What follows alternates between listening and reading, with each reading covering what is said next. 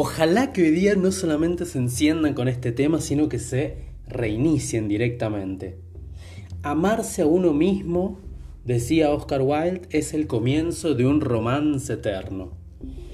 Claro, no tuvo en cuenta, o al menos no sabía del trastorno narcisista muy común en nuestra época. O este romance también puede ser bien tóxico. Ahora, alguien que en el fondo quiere estar de novia o de novio? ¿Es un pobre necesitado? ¿Es una persona débil porque quiere una pareja? ¿Quiere decir que no se ama a sí mismo? ¿O que de verdad tiene la autoestima baja? En el episodio de hoy vamos a primero cuestionar estas ideas que a veces están repetidas, trilladas en automático y claro, les voy a hablar también de cómo salir de estos circuitos que suelen ser de autotortura, de exigencia, sobre todo cuando en el fondo, ¿sabes qué? Que sí tenés ganas de tener una pareja. Pero claro, no querés poner en evidencia lo que hay detrás, lo que supuestamente hay detrás. Autoestima baja, falta de amor propio. Pero, ¿será que es eso lo que está detrás? Vamos al panel, que es donde vamos a profundizar un poco más en esta temática.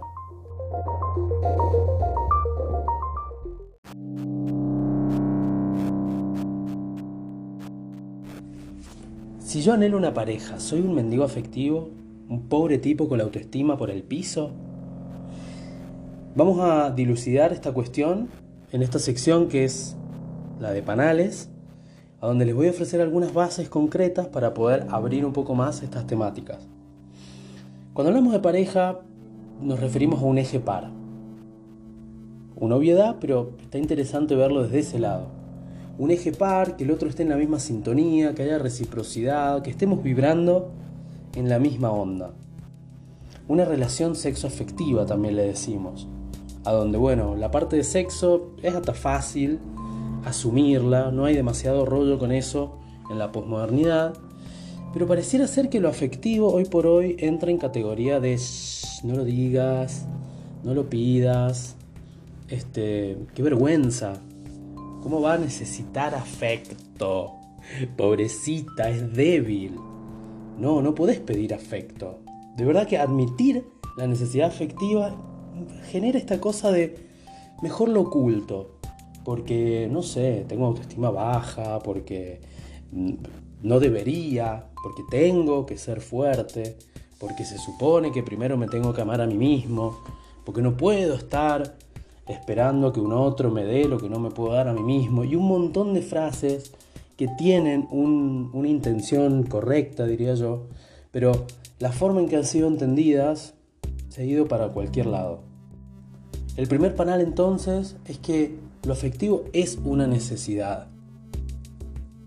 Supónganse una persona con lo que se dice una buena autoestima que registra, no sé, está en una reunión y registra que tiene necesidad de ir al baño, o que tiene necesidad de tomar agua, o tiene necesidad de comer algo. Lo esperable es que, obvio, dependiendo de la situación, lo va a ir graduando, pero le va a dar cabida a esa necesidad y la va a gestionar. ¿no? Entonces, hablando asertivamente, pidiendo permiso, tomándose un tiempo, en fin. Pero no se pelearía con esa necesidad tratando de ocultarla, porque denotaría alguna falla en su identidad. Ahora, lo mismo aplica para el afecto, porque el afecto también es una necesidad. Es más, cada uno de nosotros necesitamos un tipo de amor específico para sentirnos amados, valga la redundancia, para estar satisfechos. Y la satisfacción es importante. Ahora fíjense qué problema cuando yo, en vez de asumir esta necesidad para poder gestionarla, lo cual tiene toda su, complejidad, porque mucha gente ni siquiera sabe cómo es que se sienten amados. Pero si yo encima de eso me peleo con la necesidad de afecto, estamos todavía muchos casilleros atrasados. Entonces, reconocerlo es el primer paso. Porque además, esta necesidad de amor específico es tiene que ser real, es muy concreta y hay que tener todo un arte para poder comunicarlo porque es algo que gestiono con un otro. Independientemente de lo que llamamos amor propio, tener mi desarrollo personal, etc. Todo eso está muy bien, pero también hay una necesidad con un otro, que es afectiva, que involucra a un otro y que yo tengo que saber primero asumir en mí para poder comunicar y gestionar con el otro. Entonces el primer panel es que es una necesidad como cualquier otra. Así que es justamente al revés. Como me amo y me apruebo, reconozco que tengo esta necesidad específica de amor. Un amor real. El segundo panel tiene que ver con un mecanismo de defensa llamado formación reactiva. Este mecanismo opera de la siguiente manera. Cuando tengo un motivo o tengo una emoción y yo enmascaro eso con lo contrario. Entonces, en, la base hay una intencionalidad está reprimida y yo para, justamente como me estoy peleando con eso, yo genero su contrario, reactivamente una fuerza opuesta. Por eso es que se la también es como una contracatexia.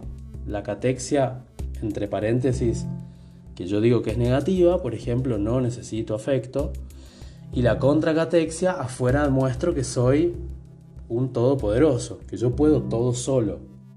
Y les nombro este mecanismo porque ilustra de una manera muy clara la pérdida de energía que ocurre cuando no asumimos esta necesidad de afecto. Y el tercer panel tiene que ver con el paradigma de la escasez. Este paradigma opera bajo el supuesto de que no hay suficiente para todos. Entonces cuando falta, ahí es donde recién yo voy en búsqueda y es valioso cuando es escaso. Entonces lo escaso se convierte valioso, pero ¿por qué? Porque tengo el, el, paradigma, claro, la, la mirada de que no hay suficiente. Entonces, no puedo expresar mi amor, expresar que alguien me gusta, mostrarme abierto, porque no va a ser valorado.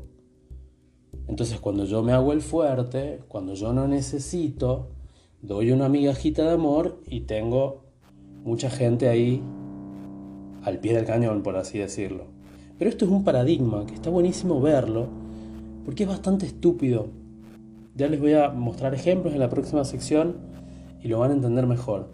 Pero para aquellos que trabajan con ley de atracción, con coaching de atracción, es importantísimo ver que cuando estoy en estas estrategias, en estos juegos y en estas formas reactivas de manejarme, eh, en ocultar, en el fondo estoy operando bajo el paradigma de la escasez y en coaching de atracción querremos justamente operar en el paradigma de la abundancia.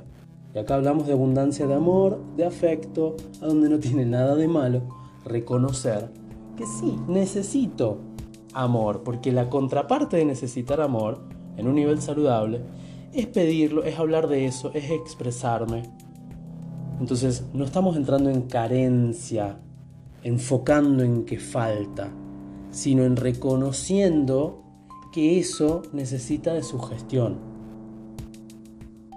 Así que no se confundan. Cuando ustedes dicen, no, ¿cómo voy a reconocer que necesito afecto si en, en coaching de atracción tengo que vibrar en presencia? Están justamente vibrando en escasez total.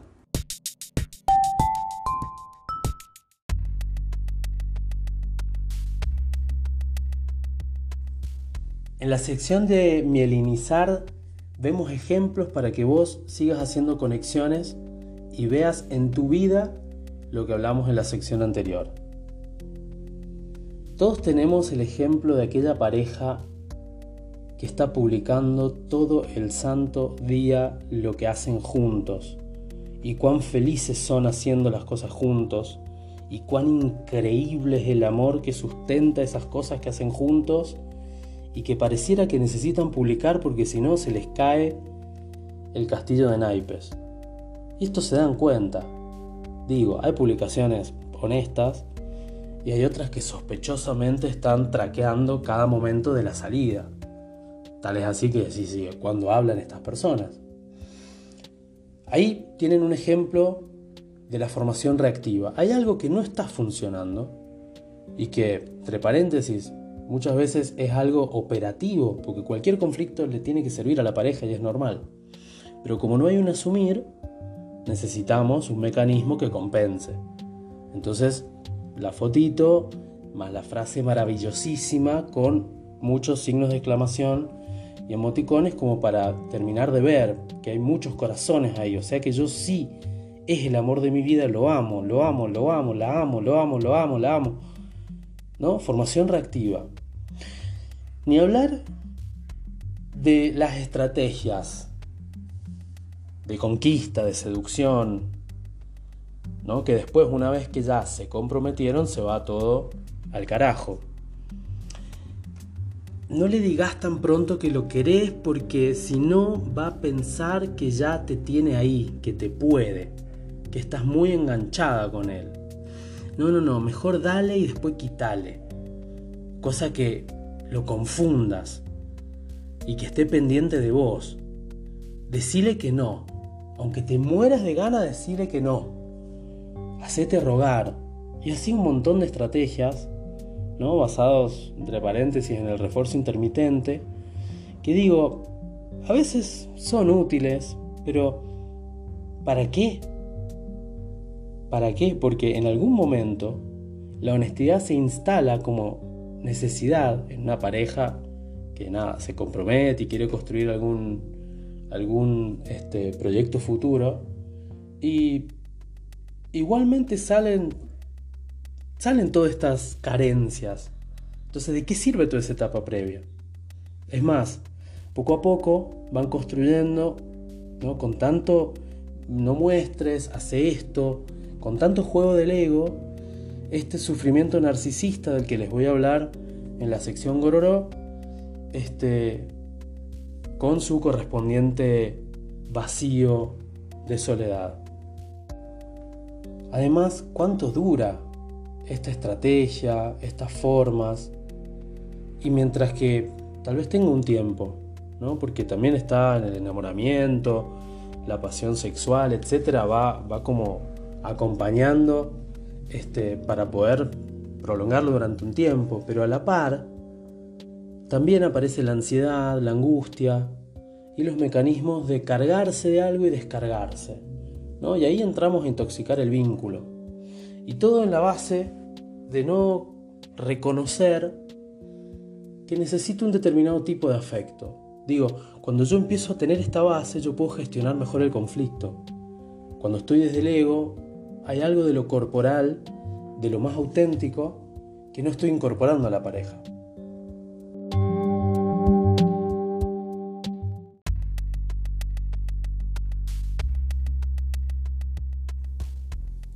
Y en estos circuitos de carga, de descarga, de evitación. Hay tanta pérdida de energía que me interesa mucho que me elinicen esto en el contexto post-COVID o durante COVID, como le quieran llamar. De verdad que mm, no está bueno tener toda la energía invertida en sostener jueguitos del ego. Digo, hay cosas más importantes que necesitamos sostener para que haya una buena eh, salud física, emocional. Entonces, ¿de verdad lo querrán tener en cuenta? Porque ¿acaso no los agota? Porque no siempre funcionan estos juegos. Porque el otro también empieza a jugar. Entonces pierden tiempo, pierden energía. Está bueno verlo en este contexto.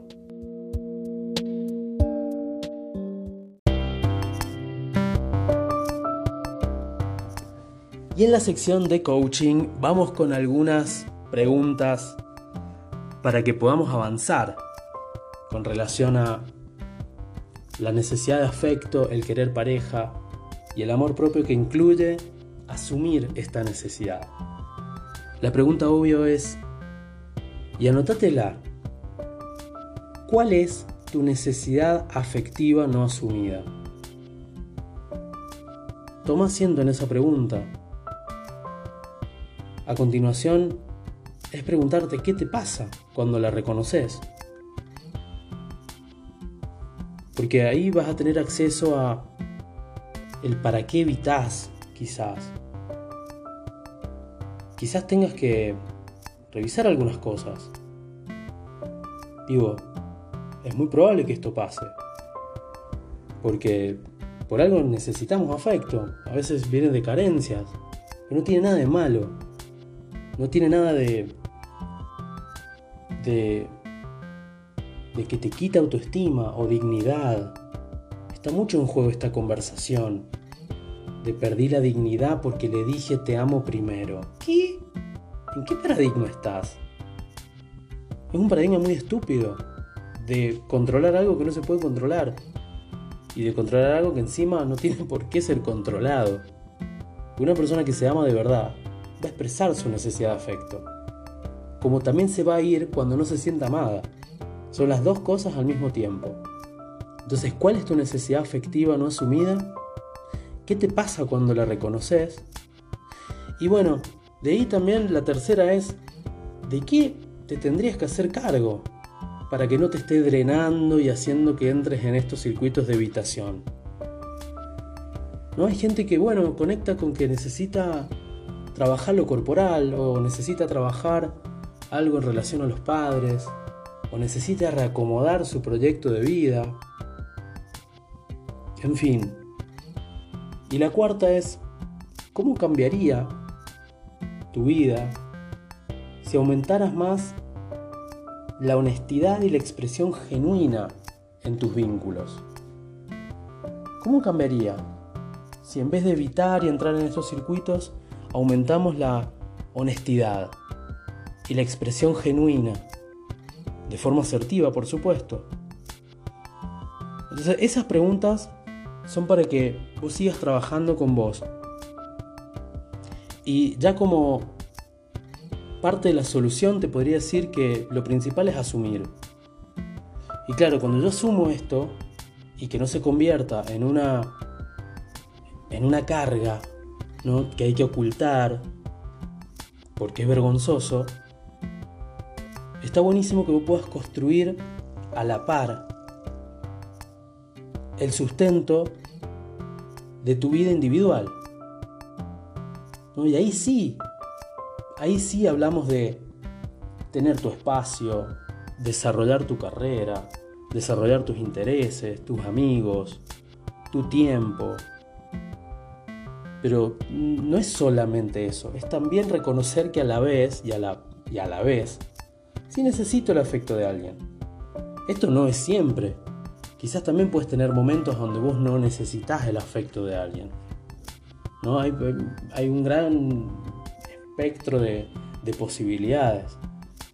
Pero hay una gran lucha también con esto en la mayoría de las personas. Y parte de la solución que recomiendo altamente es la expresión. Una persona con buena autoestima se expresa. Ahora, si vos asociás expresar algo lindo al otro con que sos débil, tenés un problema. Si vos pensás que porque le decís a un otro, por ejemplo, que te parece lindo, vos sos una persona arrastrada o vulnerable, débil, tenés un problema de categorías. Necesitas ordenar tu cabeza. Pero no tiene nada que ver. Yo te puedo decir que me pareces hermoso, te puedo elegir hoy, te puedo no elegir mañana, y todo eso no me quita a mí ni dignidad, ni presencia, ni autoestima. Entonces, construir tu vida con el verdadero sustento que va a generar esa paridad recíproca. ¿no? Porque ahí sí no voy a necesitar a la pareja en el sentido de que me llena un vacío. Asumir esa necesidad afectiva desde un lugar natural, como quien asume que tiene sed, que tiene hambre, que necesita sexo, y expresarte genuinamente y de forma asertiva.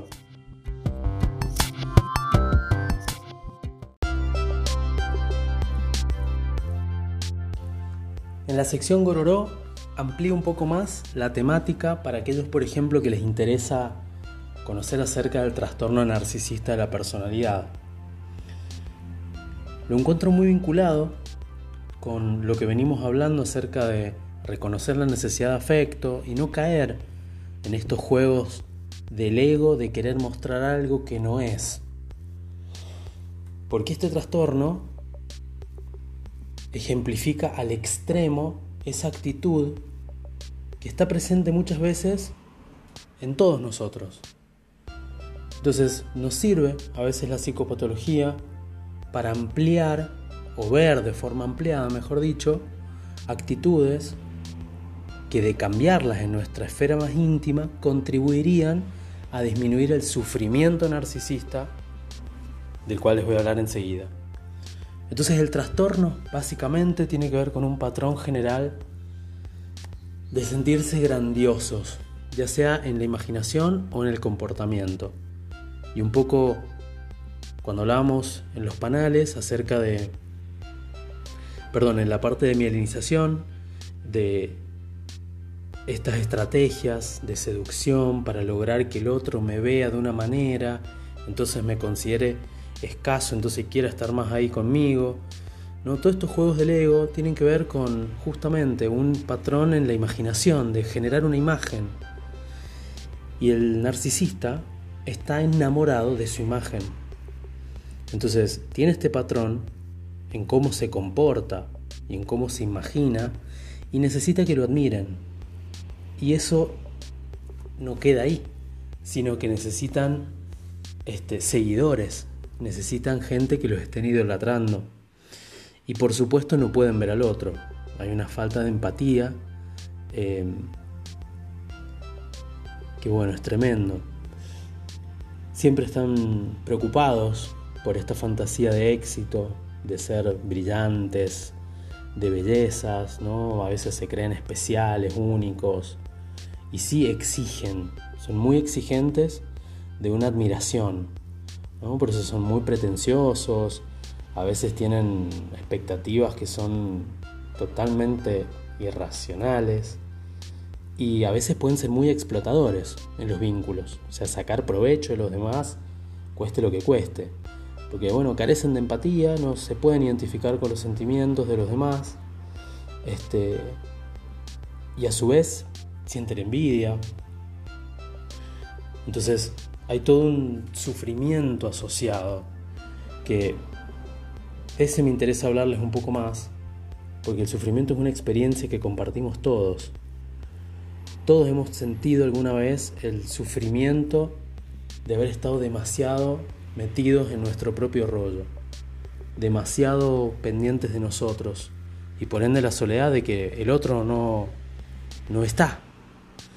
Entonces, este sufrimiento lo podemos empezar a, mejor dicho, la colaboración puede tener que ver con que cada uno de nosotros empiece a mirar cuando aparecen estas actitudes en el día a día hay un filósofo surcoreano que se llama Byung-Chul Han, no sé si lo estoy pronunciando bien.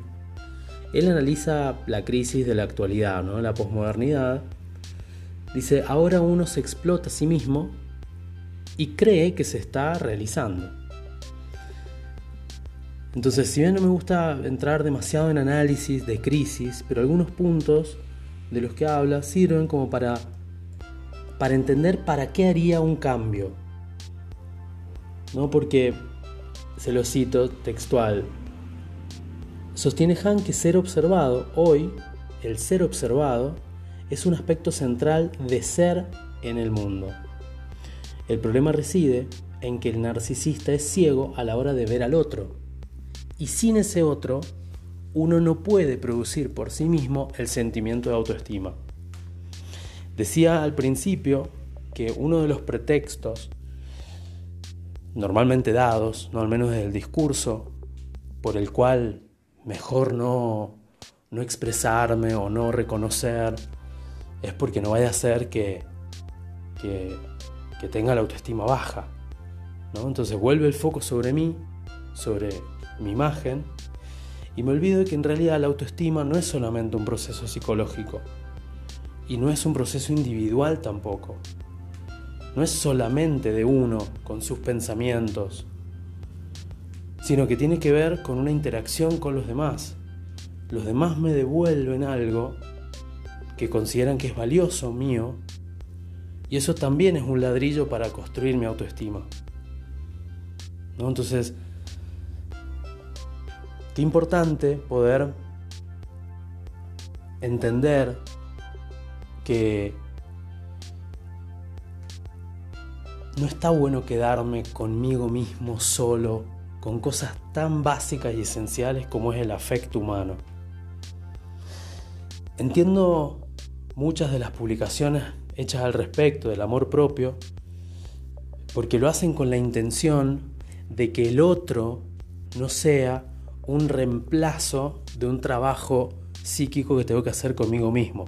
Y eso es correcto. No, no, no puedo, digamos, no es saludable que el otro sea una necesidad a modo de relleno. Pero tampoco es válido decir que no necesito al otro. El ejemplo lo pueden ver con la comida. Si yo necesito la comida para ser feliz, hay algo que está disfuncionando. Ahora, si yo digo que no necesito nada de la comida, estoy en un problema mayor todavía.